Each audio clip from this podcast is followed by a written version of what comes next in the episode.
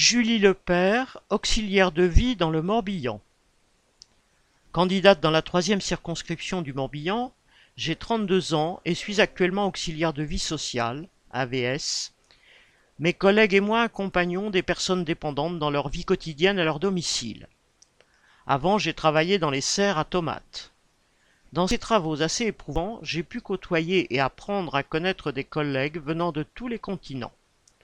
Pendant la pandémie, le travail n'a pas cessé. Dans les serres, les patrons s'inquiétaient plus du virus de la tomate que du coronavirus. Tant que les tomates poussaient, tout allait bien. Chez les AVS, les collègues ont travaillé sans protection et plusieurs ont attrapé le Covid. Avec le pass sanitaire, certaines d'entre elles ont vu leur contrat suspendu, sans aucune indemnité. Leur salaire était parfois le seul moyen de subsistance de la famille et elles ont vécu cette suspension comme une insulte, en plus des conséquences catastrophiques qu'elle a pu avoir sur leur vie.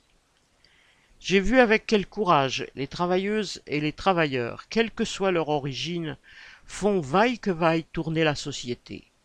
Et depuis que je milite avec lutte ouvrière, cela me convainc qu'ils sont les mieux à même de la diriger.